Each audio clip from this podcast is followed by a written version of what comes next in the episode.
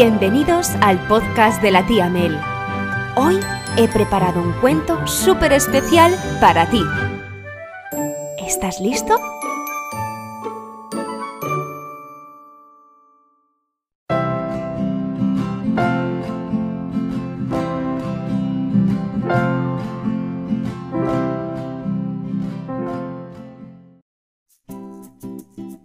Había una vez una niñita llamada Frida que vivía en una casa azul brillante en la Ciudad de México.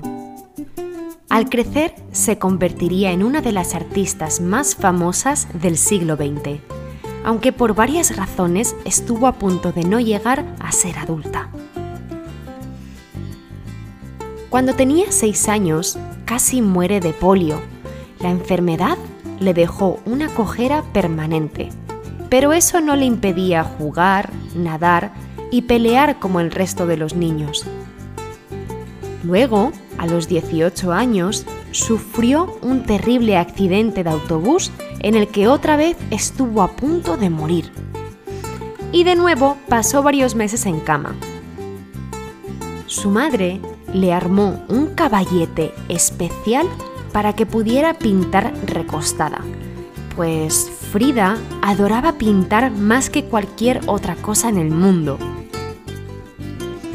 Tan pronto como pudo volver a caminar, fue a visitar al artista más famoso de México, Diego Rivera. ¿Crees que mis pinturas son buenas? le preguntó. Sus pinturas eran increíbles, audaces, brillantes y hermosas. Diego se enamoró de sus pinturas y luego se enamoró de ella.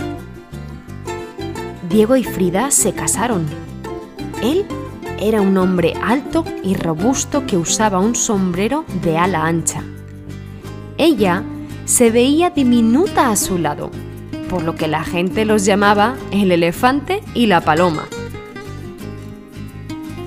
Frida pintó cientos de hermosos autorretratos a lo largo de toda su vida, en los que aparecía rodeada de las aves y los animales que tenía como mascotas. La casa azul brillante en la que vivía sigue existiendo tal y como ella la dejó, llena de color, alegría y flores.